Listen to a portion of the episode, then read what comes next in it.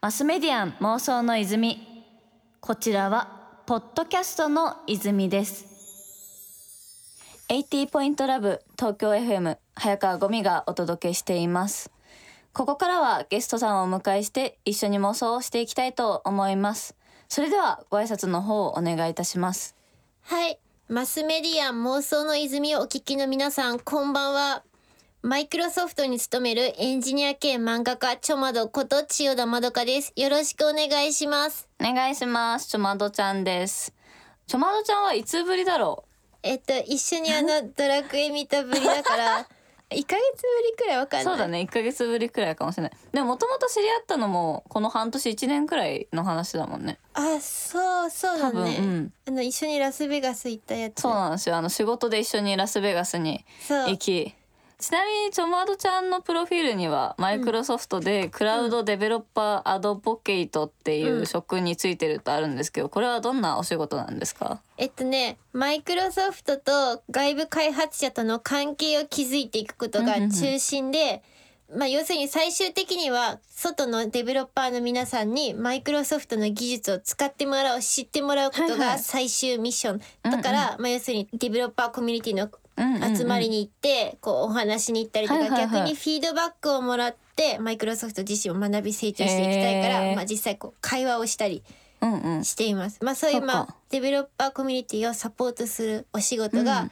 マイクロソフトのクラウドディベロッパーアドボケートっていうかっこいい。職。職。しかもあれだもんねその日本のマイクロソフトじゃなくて、US の本国の方のマイクロソフトなんだっけ？所属としては。そうそうそう、ん。アメリカのマイクロソフト本社でインターナショナルのチームで働いてる感じ。あーうん。すごい、まあ、うん。結構なんだろうな。もともとその伝えたりとか何か人に知ってもらおうみたいなこととかって得意だったり好きだったりしたんですか？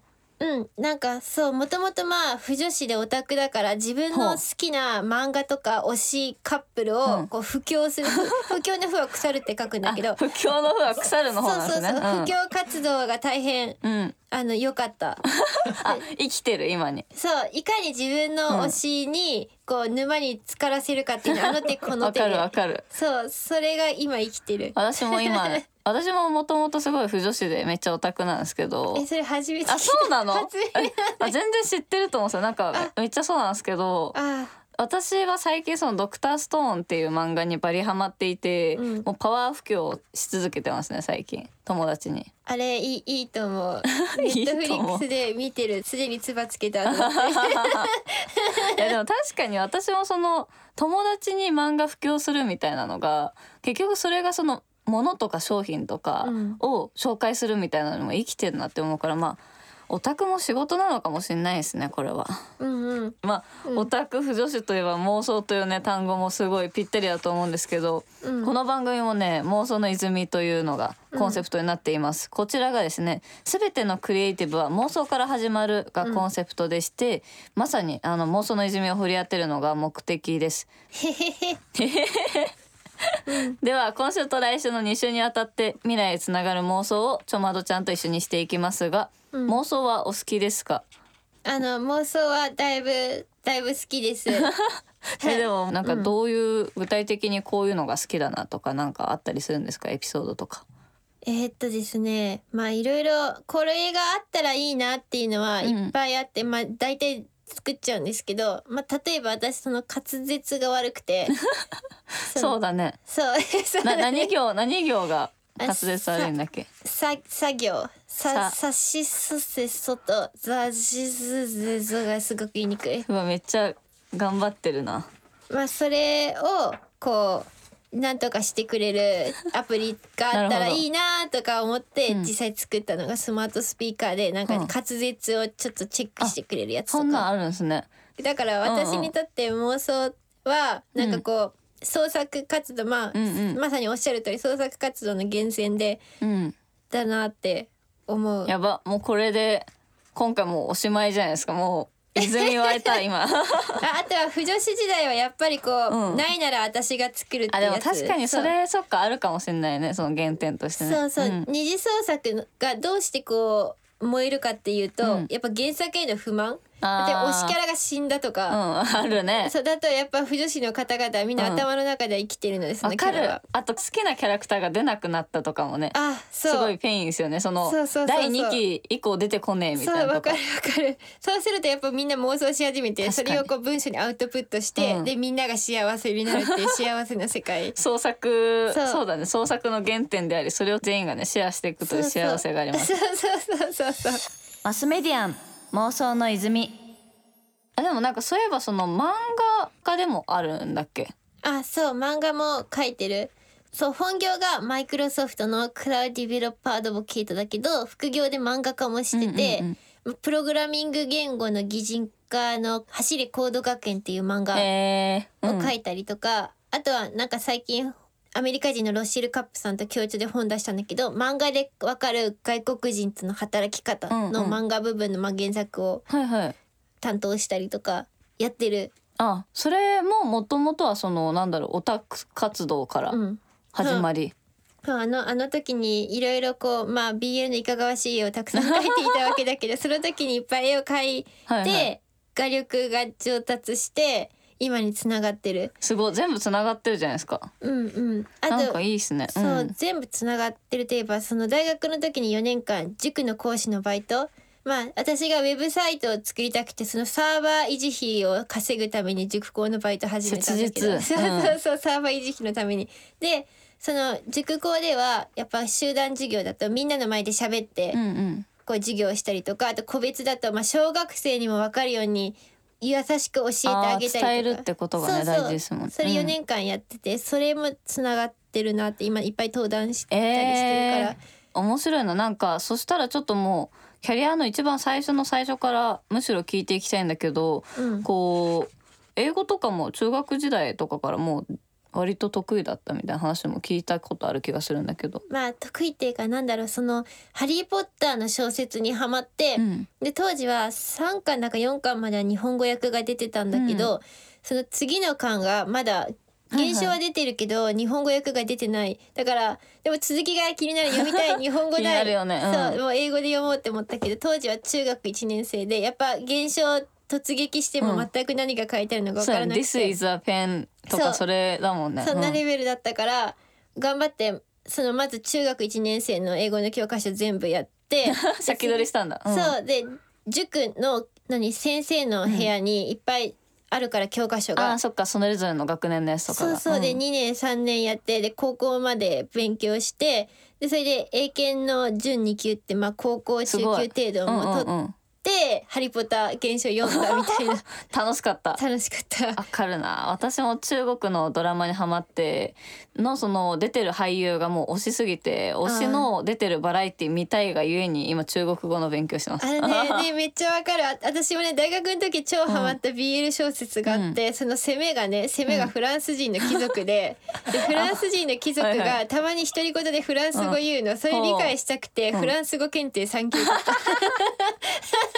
やば。やっぱね推しの言葉をねそうそうそう、あのわかる？言語勉強のねモモチベーションなる完全に。そう。確かにな。でもその後えっとプログラミングの勉強とかし始めたのっていうのは逆にいつなんだその漫画家を目指してたってことだと思うんだけど。ああのまあ大学の時に初めてのパソコンを買い与えられて入学祝い、うん。でパソコンとあとセットでペンタブ買ってもらってなんか。ペンタブっていうとあの漫画とか絵をねこう描くためのデバイスですけど。そうそう。ペンとタブレット。うんうん。でそれでまあデジタルの絵を描ける。今まで紙とかアナログで描きまくってたわけだけど、私いつもインクが切れちゃった紙がもうないとかあるある。大変だった。でもデジタルだと無限の紙無限のインクがあるから。無限にトーン使えるしみたいなね。そうそうそうそう。色も無限に使えるし。そうそう。でそこで私が一気にオタクになってその活動的なオタクになってたんだそれで。そうそれ生産者にジョブチェンジしたのね そこでこう閲覧今まではね消費者側だったのが。そう消費者側だった。でどんどん絵を描いてでいっぱいデジタルのまあいかがわしい絵をたくさん描いて でそれをみんなに見てもらいたい。で当時はピクシブあったのかなわかんない。今だったらピクシブにあげればいいけど、うん。当時ピクシブ知らなかったのかなかったのかわかんないけどまあとりあえずなくて、うん。だからみんなに見てもらうためには自分でウェブサイト作んなきゃいけない時代だったピクシブってイラストのサイトが定着する前は、みんな個人サイトを持っててそこにそれぞれがねアクセスしてコメントを書いていくみたいな。そうそうその通りその時代そう個人サイトの時代で当時まああの超便利サービスがあって、まあなんか名前言うとフォレストとか、まあ、フォンドアイランドとかあった,、はいはいはい。じゃんみんなそれ使ってたんだけど、うんみんなそれ使うからやっぱみんなこう外見が似通って確かに似ちゃあう似ちゃう。そうあんまりこのオリジナリティがないししかもそのまあもちろん無料だから仕方ないんだけどもうバナー広告がすごくて上下に、うん、結構出てたね。うん、そう当時ガラケー時代で今みたいに電波もいいわけじゃないから私の絵を読み込む前にバナー広告をこう読み込んでだから要するに何が言いたいかってバナー広告のないサイトが欲しかった。おーなるほど。そしたらもう自分で作るしかないってなった。そうそうそう、ん、だから自分でサイトを作ろうってこれが私の始まりで。やば。でウェブサイトの HTML、CSS をやってで次になんかもっといろいろサイトに動きが欲しいなって思って JavaScript を勉強し始めて、うん。ほうで次に、まあ、掲示板が欲しくなって、掲示板もレンタルすればあるけどやっぱバナー広告がすごかあー出ったからてくるから、うん。まあ、自作するかってなってやば。PHP を勉強し始めて、あとまあ今で言う Like 機能のまあ拍手という機はいはいあ能が、ったね。拍手しますかみたいな。拍手するとお礼のイラスト出てくるみたいな。そうそうそう。そうで拍手機能もあの CGI でパールってやつ使えば、ん。あのかけたのへで、ーまあ、それもパールやってあとは、まあ、サーバー構築を勉強して要するに、まあうん。Linux の VM 立て、まあ、セント OS にアパッチのウェブサーバー立ててとかやってほうほうほうほう。てまあでも結局はねちょっとセキュリティまで自分で担保するの大変だからレンサーバー使ったんだけど、まあはいレンタルサーバー使ってね、うん。勉強した、まあ、そのレンサーバー維持費のためにまあバイト始めたわけだあけど、そこでバイトの話に戻ってくる。そのためのねレンタルサーバーだったなるほど。でももうあれなんだねそのオタクドリブンでここまで来たんだ。逆にすごいな。そうあるあるとも全部ね、煩悩駆動だと思う。妄想の泉はいた。マスメディアン妄想の泉。でもなんかその妄想ドリブンって話で言うと最近だとなんだろうどういう妄想をしたりとかなんかそれを実際実現したみたいなのってありますか？妄想って言って私はよくなんか23年後の自分とか未来の自分を妄想したり、あー。どんな感じのことをそれはするんだろえっとう例えば。例えば大学の時妄想してたのはまあ人前に出て喋る自分と漫画家の自分を両方あれ。妄想してた。どっちも実際になってるね、うん。そうなんか不思不思議とそうなんだよね。なんかその自分の妄想があるとなんかそれに向かっていろんな出来事があるけど、うん。全部なんかそれに最適化していくっていうかああそうかそれに合わせてったりとかこう目そう修練標がね。されていく、だからうん。私がよくある妄想は、まあ、BL を除くと、まあ、BL を除くとこのね あの最初から最後まで BL について解説をしないスタイルを私は飲ん でるんですけど BL を除くとはい。BL を除くとまあ社会人になっていいろんなこう出来事があって、こういろいろ可能性が広まったせいですごくいろいろ妄想するようになってしまってでも一番多いのは子供を育てながらエンジニアとしても活躍しててでなんか、まあちょっと言うの恥ずかしいんだけど、うん。みんなのロールモデルになれたらいいな、うんうんうんよくよくねやっぱそうありがとう。そう 女性エンジニアの人ってすごい大変なんだよね。まあエンジニアだけじゃなくても,、まあそう働いてる女性って大変、大変だと思う。そう。しエンジニアだとよりその、正直やっぱまだ男性多い業界だったりもするわけで大変だろうなって思うな8割9割男性だと、うん。特に日本は。そうだから結構あの寂しい。私あの高校も大学も女子校女子大で行ったから、うん。今まで男女比ゼロ十だったのが急に91くらいになって大逆変転だよね。そう、ん。寂しいのでやっぱなんか女性がもっと入ってきやすいような感じにしたい。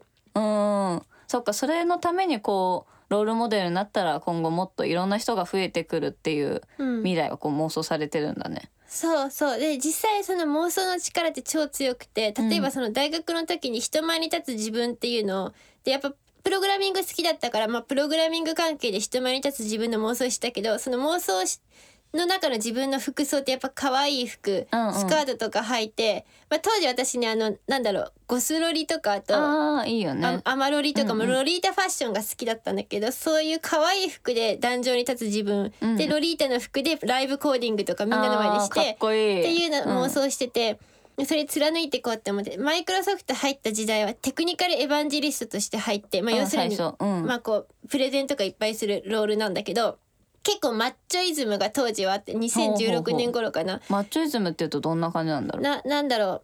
あのまあ技術的なセッション登壇するんだったら、まあほほぼ男性だからね、はいはい。でやっぱ人前に立つのはある程度キャリアのある男性だからこうズボンにあとなんか、マイクロソフト C シャープとか書かれた T シャツ なるほが結構あの わ暗黙の暗黙うん。のドレスコードだっただからそれを純粋ななんか可愛いスカートとかで登壇するとかちょっと考えられなあー時代だった。前例がなかったんだ、うい、ん、前例はあったのか分かんないけどとりあえず私のななんかえ？みたいな。はいはい。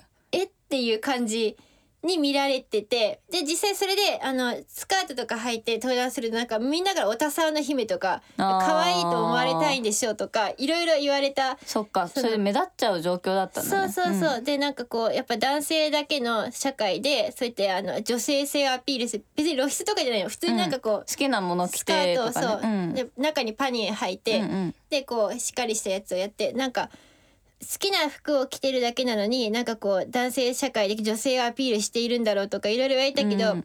私の友達結構心配してくれてなんかなんか窓かが太田さんの秘密ってあ言われ叩かれてるのはうん。そうちょっと耐え難いからみんなに合わせてかな T シャツにジーパンで着てほしいみたいに。ああなるほでもどアドバイスというかね。でも大学の時にすごく妄想してたのがやっぱ可愛い服を着て人前に立つだし、私がここでもしみんなに染まって折れたらこの先女性がこうテクニカル業界に来る時に、うん。